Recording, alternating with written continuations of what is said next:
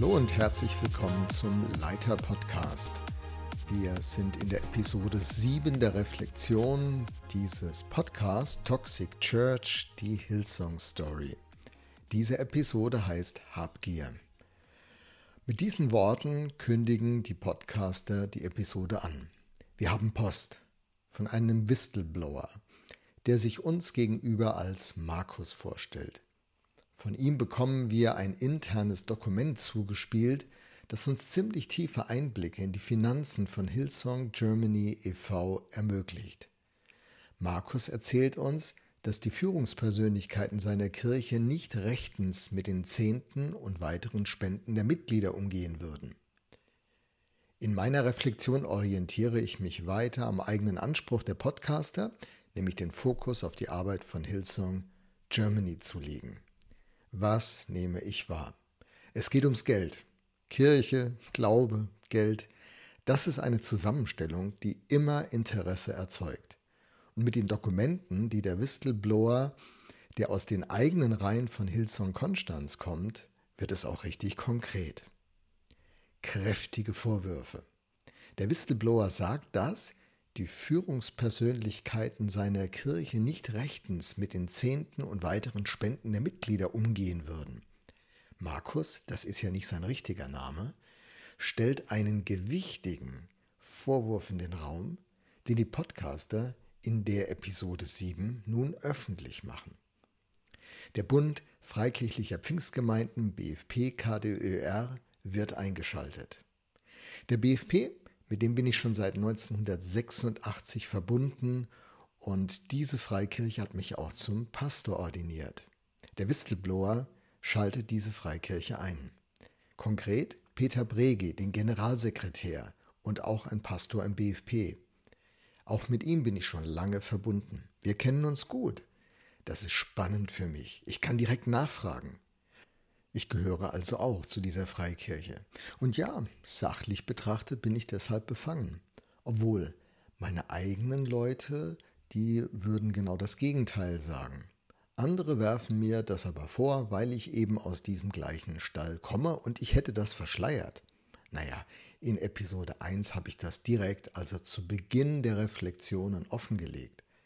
Meine Reflexionen sind auch nichts Neues, persönlich und eben meine Sicht, wie ich die Episoden höre und mich dazu verhalte. Deswegen gibt es doch diesen öffentlichen Podcast, dass man sich eine Meinung bildet und irgendwie dazu verhält. In Episode 0 der Reflexion habe ich das auch ausgeführt.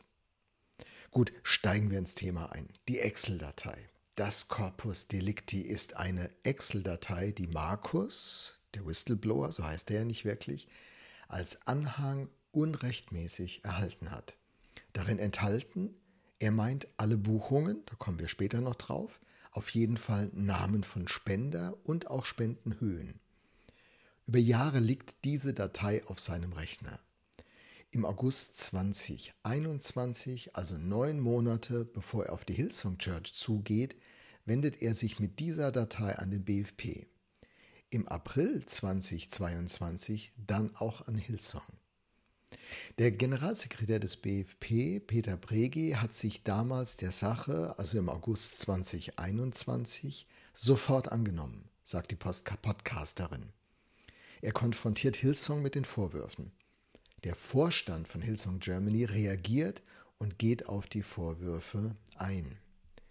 Aber die Antworten, die der BFP auf Nachfrage von Hillsong Germany bekommt, reichen dem Whistleblower nicht.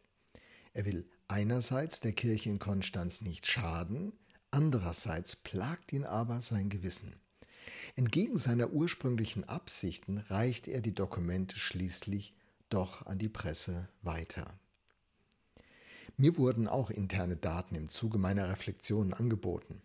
Aus rechtlichen und ethischen Gründen, also hey, Namen der Spender und Spendenhöhe, das geht mich ja mal überhaupt nichts an, habe ich das für mich also direkt abgelehnt. Ich bin ja auch kein Journalist. Und darüber hinaus ist eine Excel-Datei immer nur ein Bericht aus dem Finanzprogramm Optigem, mit dem Hillsong die Buchhaltung erstellt. Und da können Filter gesetzt sein die einen Auswurf, einen Auszug aus der Buchhaltung dann eben in eine Excel-Datei übertragen. Und ob der Filter gesetzt ist, weiß man nicht. Und die Datei selbst, die kann man ja auch bearbeiten. Also, wie sollte ich in meiner Position zu einer soliden Einschätzung kommen, ob die angebotenen Daten mit den tatsächlichen Daten im Umfang und so weiter überhaupt übereinstimmen? Für mich nicht möglich. Diese Datei soll einen Blick eben auf das Konto von Hillsong Germany aus den Jahren 2010 bis 2015 ermöglichen. Und wie ich fra gerade fragte, enthält sie alle Daten, alle Buchungen?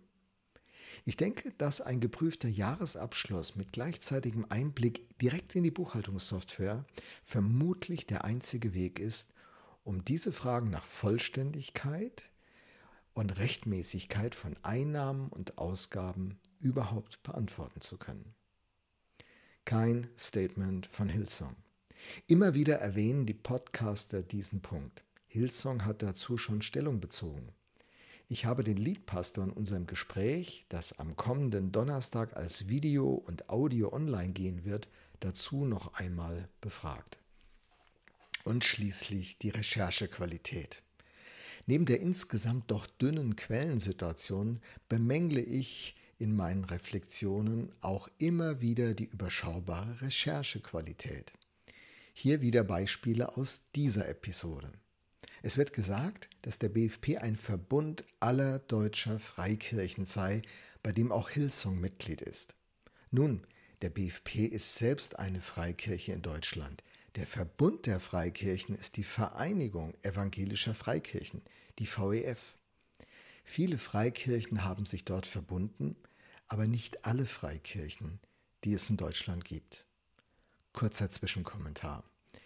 Ich habe etliche dieser ähm, Adressen direkt auch verlinkt auf dem Leiter Blog, habe auch zum Teil die Minutenangaben eingefügt, wann welche Aussage gesetzt wird. Also wer das vertiefen will, geht am besten auf den Blog und da kann er direkt die Links finden. Zurück zum Text, Recherchequalität. Frau Funk hat sich selbst den Anspruch gesetzt, über Hillsong Germany investigativ zu podcasten. In Episode 7 ist ihr Thema das Geld, das Geben bei Hillsong Germany. Sie sagt, dass das Geben in der pfingstevangelikalen Freikirche wirklich ganz groß geschrieben wird. Und dann sagt sie, dass sie das aus eigener Erfahrung bestätigen kann. Ab Minute 10.36 ist ihr O-Ton, der mich stutzig macht. Sie sagt, Zitat, bei den beiden Gottesdiensten, die ich in New York und Berlin besucht habe, lagen Briefumschläge auf jedem einzelnen Stuhl. Zitat Ende. Sie machte einen Podcast über Hillsong Germany, besuchte aber gar keinen Gottesdienst, keine Location von Hillsong Germany, sondern eben die in New York City und Berlin. Eigenartig, oder? Und dann wechselt sie fliegend wieder zu Germany, ohne das in ihrer Moderation kenntlich zu machen. Zitat. Und auch online adressiert Hillsong das Thema Geld sehr klar. Freimut Haferkamp, der Leadpastor von Hillsong Germany, erklärt in einem auf der Webseite eingebundenen Video, warum Gott von seinen AnhängerInnen erwartet, regelmäßig und reichlich Geld zu spenden. Zitat Ende. Ich frage mich an diesem Punkt wieder einmal, ob es nicht besser für den Podcast gewesen wäre, sich nicht auf Hillsong Germany zu fokussieren, um genau diese Ungenauigkeiten zu vermeiden. Überrascht war ich allerdings schon, dass Frau Funk selbst keinen, keinen Gottesdienst der deutschen Locations aufgesucht hat, während sie an einer achteiligen Podcast-Serie über den Zeitraum wohl von einem Jahr gearbeitet hat die Pfingstevangelikale Freikirche. Und auch das ist mir aufgefallen. Sie spricht oft von der Pfingstevangelikalen Freikirche, wenn sie von Hillsong redet. Dieser Begriff ist meines Wissens und meiner Erfahrung nach weder national noch international gebräuchlich.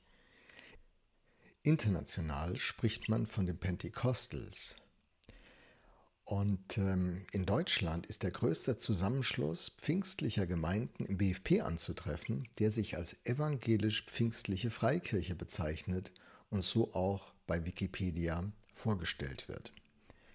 Wollen die Podcaster Hillsong, dem BFP, in Verbindung mit dem in der Öffentlichkeit verbrannten Begriff der Evangelikalen bringen, wenn sie von einer Pfingst-evangelikalen Freikirche sprechen? Last but not least, Kingdom Builder. Kingdom Builder, um in diesen Status bei Hillsong zu kommen, muss man zusätzlich zu seinem zehnten Teil bei dem Opfer Herz für sein Haus 1500 Euro spenden, heißt es in Minute 22,55. In Minute 21,35 hieß es aber, dass man 3000 Euro zusätzlich spenden müsste, um zu dieser Gruppe aufsteigen zu können. Nächster Fragebereich. Was kann ich nachvollziehen? Das Thema Geld, das liebe Geld. In meinen Begegnungen mit Hillsong spielte das Thema Geld immer eine Rolle. Die Kollektenpredigt ist mir, wie auch Sandra, aufgefallen. Nicht nur bei Hillsong, sondern in vielen deutschen Freikirchen, die sich mehr von internationalen Quellen inspirieren lassen. In unseren hiesigen Freikirchen ist eine Kultur, dass das Thema Geld eher nicht angesprochen wird, ein Tabuthema ist. Zumindest, wenn ich meine letzten 44 Jahre Revue passieren lasse. International wird damit aber offensiver umgegangen. In den USA sind Spendengalas an der Tagesordnung und auch Missionsevents, bei denen Missionare versteigert werden. Also das meint, dass Leute Spendenzusagen für einen Missionar für einen bestimmten Zeitraum geben, ihn ersteigern mit ihren Spenden. Und äh, das ist also da eher üblich, dass Großspender besonders betreut werden. Alles ganz normal in Übersee. Aber bei uns und überhaupt, ist das gut, wenn man so mit Großspendern umgeht? Ich frage nicht, ob das Erfolg bringt, also Geld. Das wird sicher klappen. Aber der Jakobusbrief im Neuen Testament, zweites Kapitel, Verse 1 bis 9, würde mich doch eher zu einer anderen Strategie inspirieren. Dennoch ist der kulturell internationale Einfluss im Umgang mit Spendensammlungen auch in der säkularen Kultur immer häufiger anzutreffen. Spendengalas, Events für besondere Spender, das kommt auch in unserem Kulturraum immer häufiger vor. Hillsong ist nun eine Kirche, die sehr stark von internationalen Einflüssen geprägt ist. Kulturell ist uns dabei etliches fremd. Auch die Kingdom-Bilder oder wie die anderen Gruppen heißen, das liegt uns nicht so als Deutsche.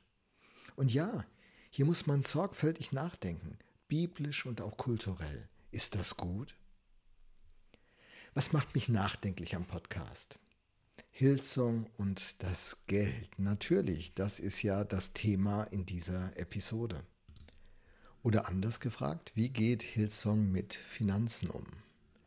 Sie haben ja wirklich hohe Einnahmen. Die Aktion Mein Herz für sein Haus im November eines jeden Jahres, also zu der Zeit im Jahr, in dem es Weihnachtsgeld gibt und Sonderzahlungen, das ist in der Tat klug gewählt. Entsteht durch so eine Aktion über einige Wochen ein Druck, der Menschen zu Entscheidungen verleitet, die sie im Nachhinein bereuen, weil sie vielleicht mitgerissen werden? Gibt es eine ungute Kultur bei Hillsong Germany? Druck, die Kollektenpredigten, die Menschen zu etwas bewegen sollen, was sie eigentlich so nicht wollen? Gibt es eine zu große Betonung auf Geld, Zahlen, Wachstum? Vielleicht auch eine vereinfachte Theologie, die Erfolg und Reichtum in Aussicht stellt, wenn man gibt. Ein Leben voller Segen, wenn man nur richtig investiert. Aus meinen drei Besuchen in den Jahren 2010 bis 2016 kann ich das nicht seriös reflektieren. Doch ich denke, dass man hier als Kirche immer genau hinschauen muss. Und Hillsong ganz besonders, weil sie ja richtig viel Geld bewegen das kritisch in die eigene Selbstreflexion mitzunehmen, wie man das auch bei der Frage nach der ehrenamtlichen Mitarbeit machen sollte, ist bestimmt eine in Anführungsstrichen Lebensversicherung für die Church in Konstanz. Und nicht nur für Hillsong Germany. Ich denke, alle Freikirchen müssen sich beständig dieser Frage stellen. Lebt Hillsong eine Mindesttransparenz?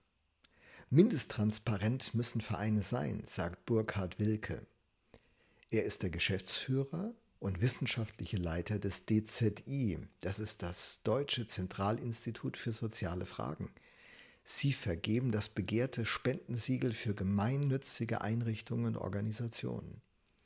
Hillsong Germany e.V. muss sich diesen Anforderungen besonders stellen, also bei den Spendensummen. Tut das Hillsong Germany? Vereine sind gesetzlich nicht verpflichtet, einen Finanzbericht zu veröffentlichen. Das wird auch im Podcast so gesagt. Hillsong tut das dennoch seit einigen Jahren mit ihren Jahresberichten. Sie sind im Netz zu finden, ich habe es hier verlinkt im äh, Beitrag. Darin enthalten viele Zahlen, also Hillsong liebt Zahlen. Und auch eine Gewinn- und Verlustrechnung sowie eine kleine Bilanz. Das 8P Steuerbüro in Siegen 2021 durch die Herren Slöter und Pauli vertreten. Sie sind Juristen und Steuerberater. Dieses Steuerbüro hat den Jahresabschluss angefertigt. Das ist schon einmal gut, wird im Podcast festgestellt. Stimmt.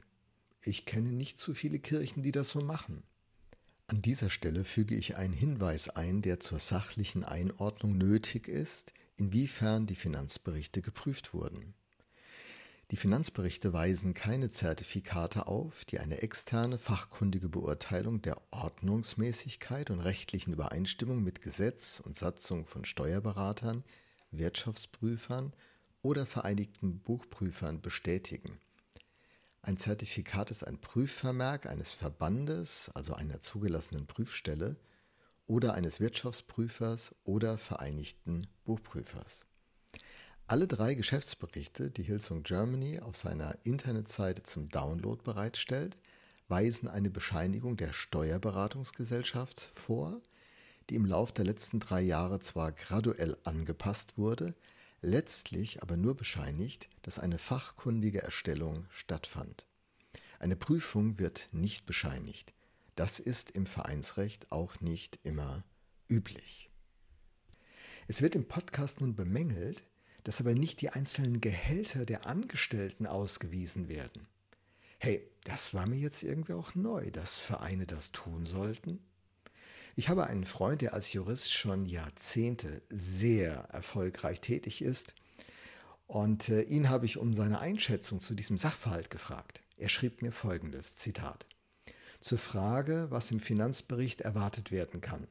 Vereinsinteresse, Steuergeheimnis und Datenschutz verbieten eigentlich die Veröffentlichungen von Einzelgehältern. Jeder Mitarbeiter könnte und müsste für sich entscheiden, ob er etwas zu seinem Einkommen veröffentlichen will. Und wenn die Hillsong-Satzung die Veröffentlichung nicht vorgeschrieben hat, muss der Vorstand im Finanzbericht nur die Summe angeben. Aber auch der Finanzbericht ist nicht öffentlich. Zitat Ende. Die Frage in all dem ist sicher die Frage nach den Mitarbeitern, Gehältern und da konkret, verdienen die Pastoren von Hillsong Germany zu viel? Das ist eine zentrale Frage, die unterschwellig im Podcast mitschwingt. Ich meine, bei Personalkosten von fast 1,6 Millionen Euro liegt diese Frage aber auch auf der Hand.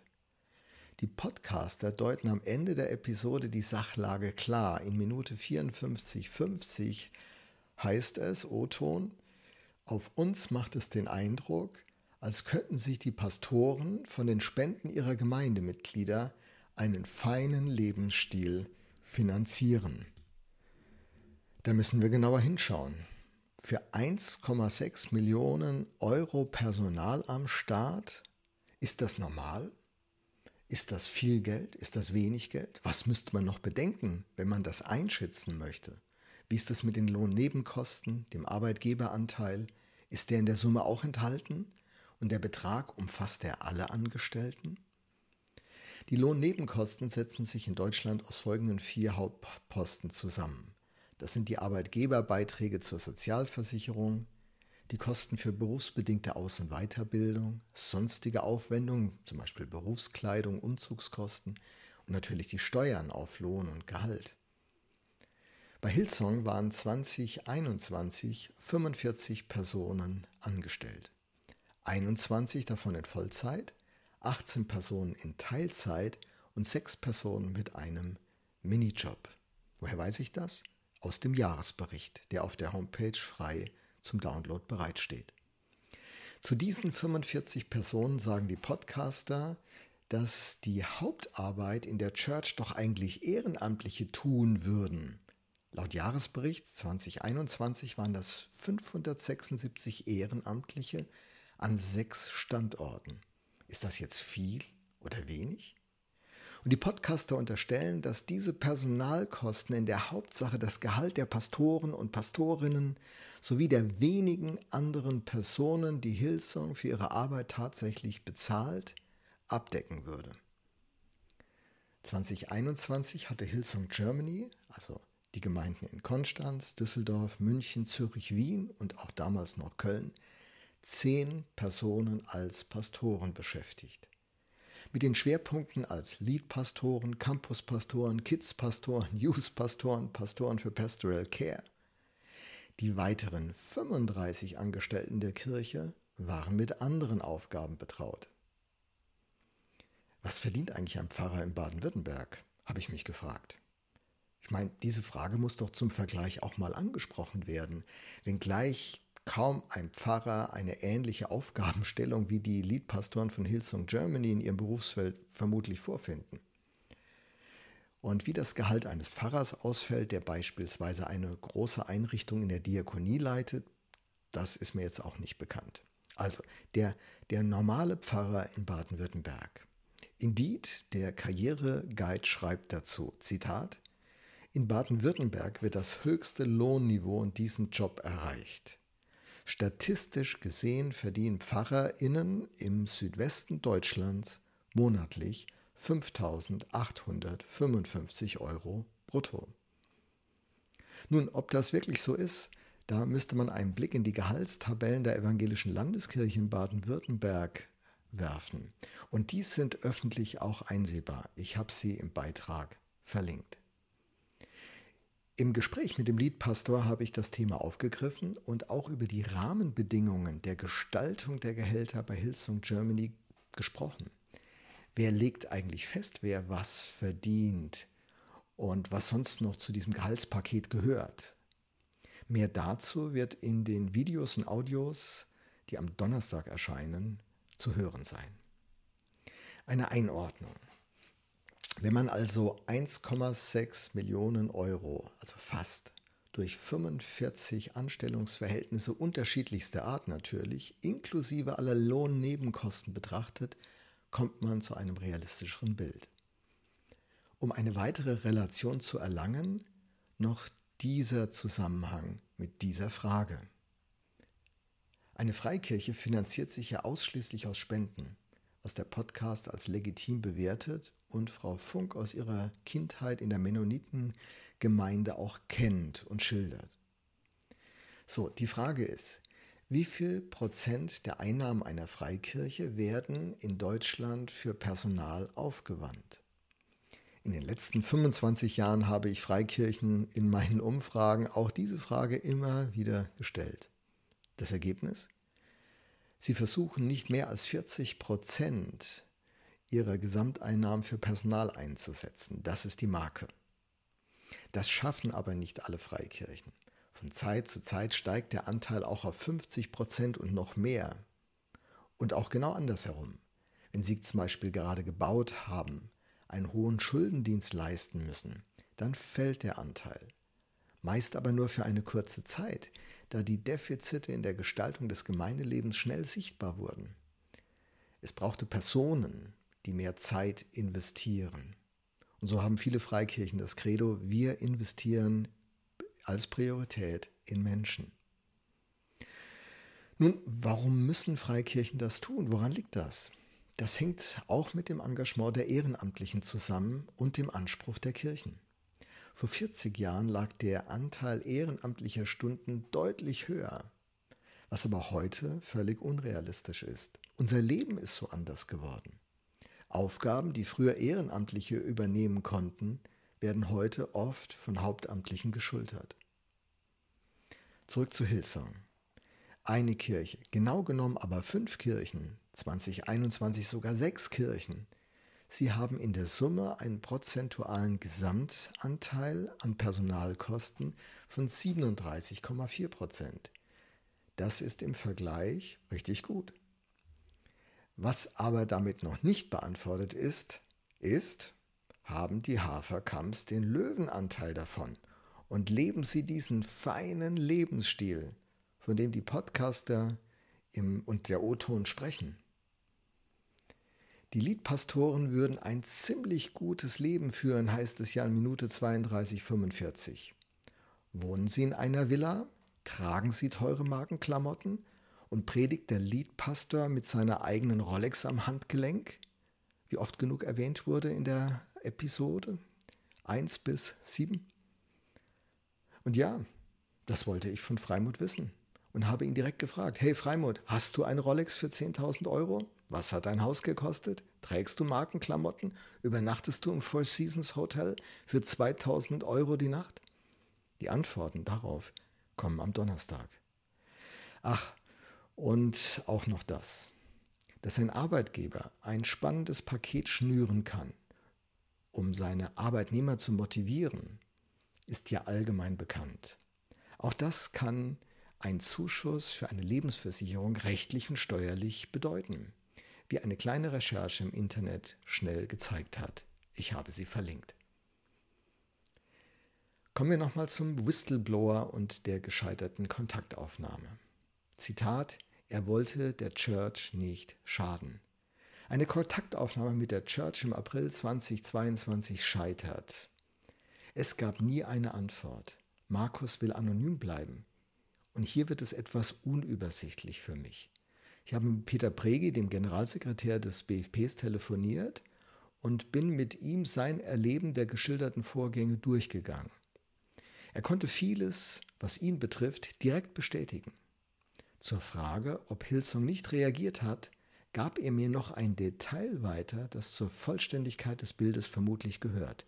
Ich zitiere aus meiner Zusammenfassung des Gesprächs mit Bregi. Zitat Anfang.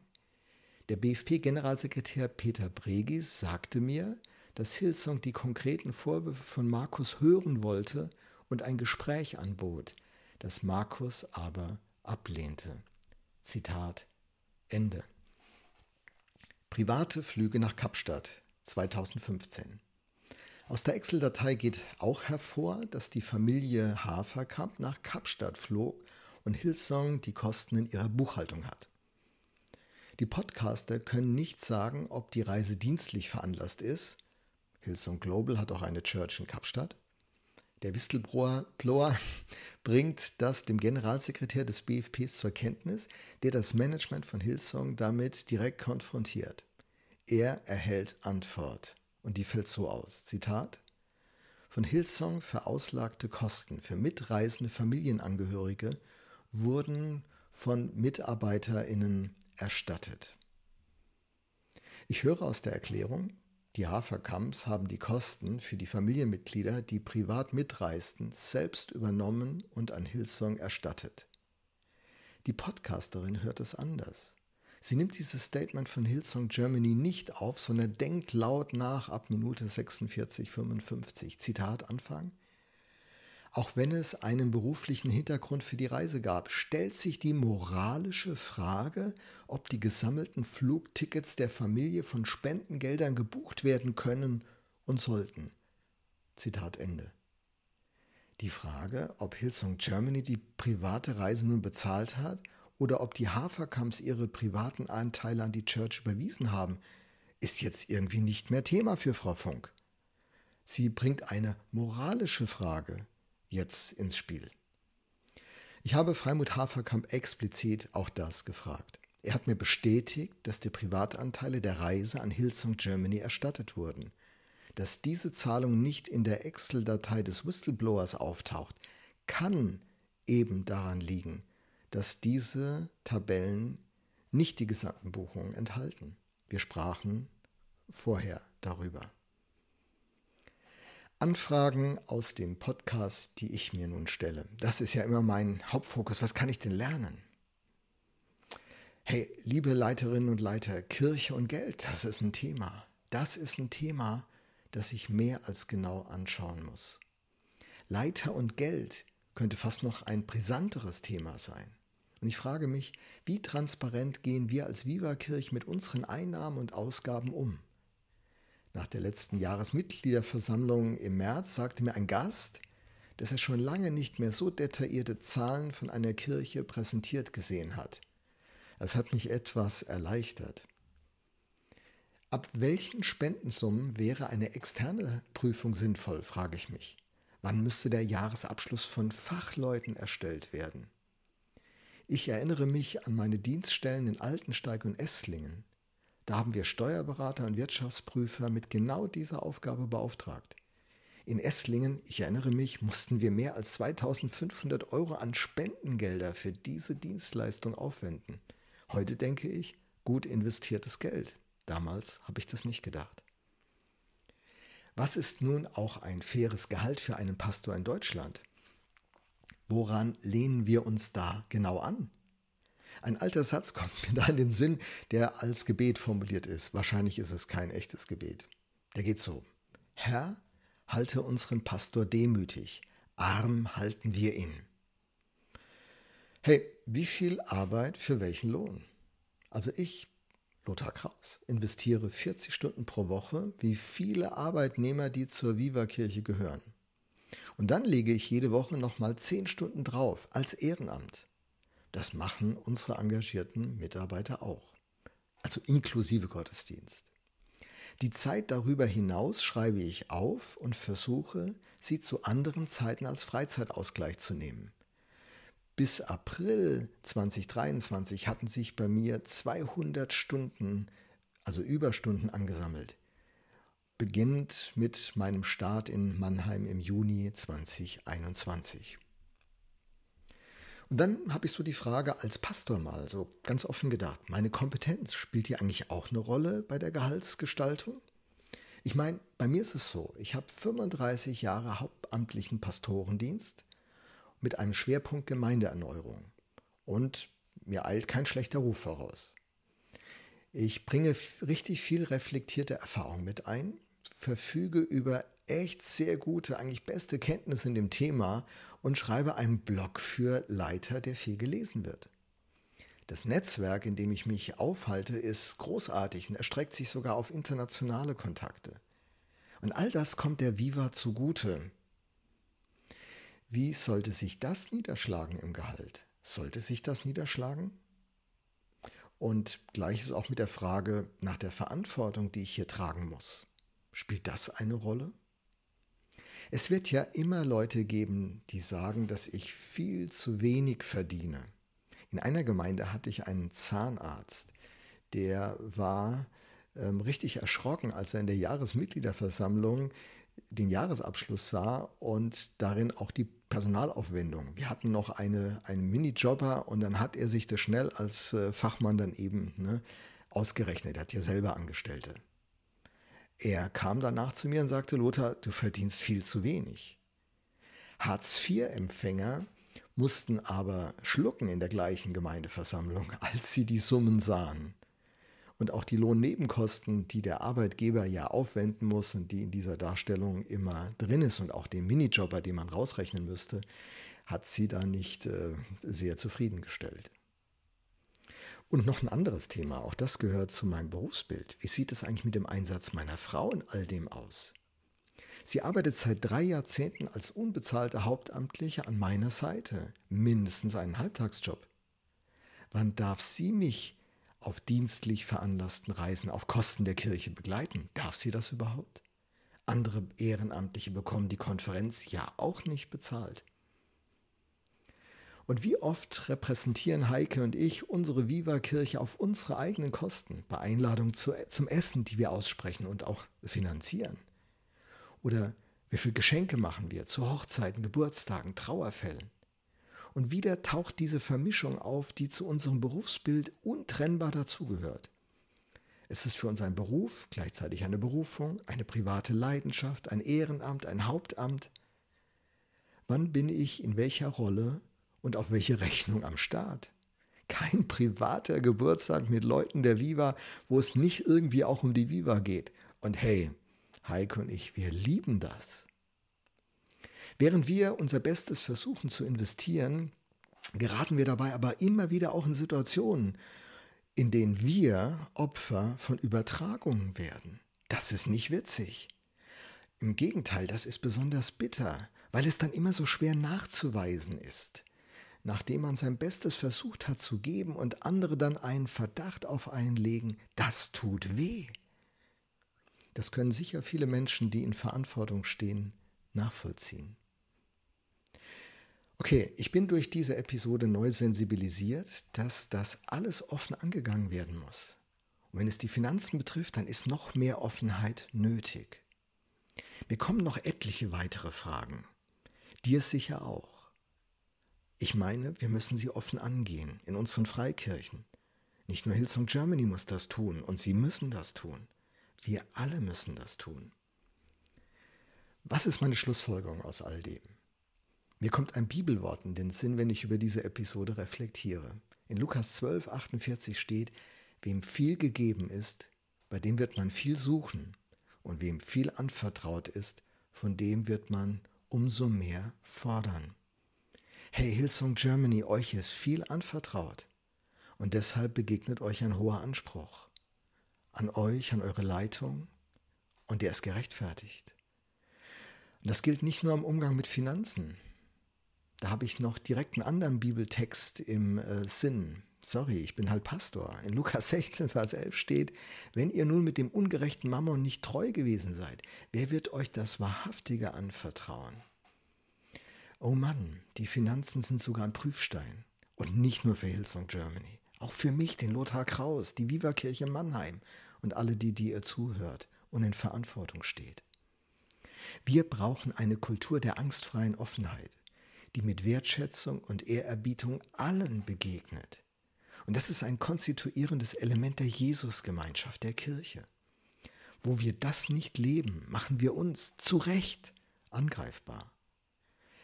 Kein Druck, kein Hype, der einen mitreißt, etwas zu tun, was nicht aus der eigenen gefestigten Überzeugung gewachsen ist, ist, ist, äh, ist zulässig.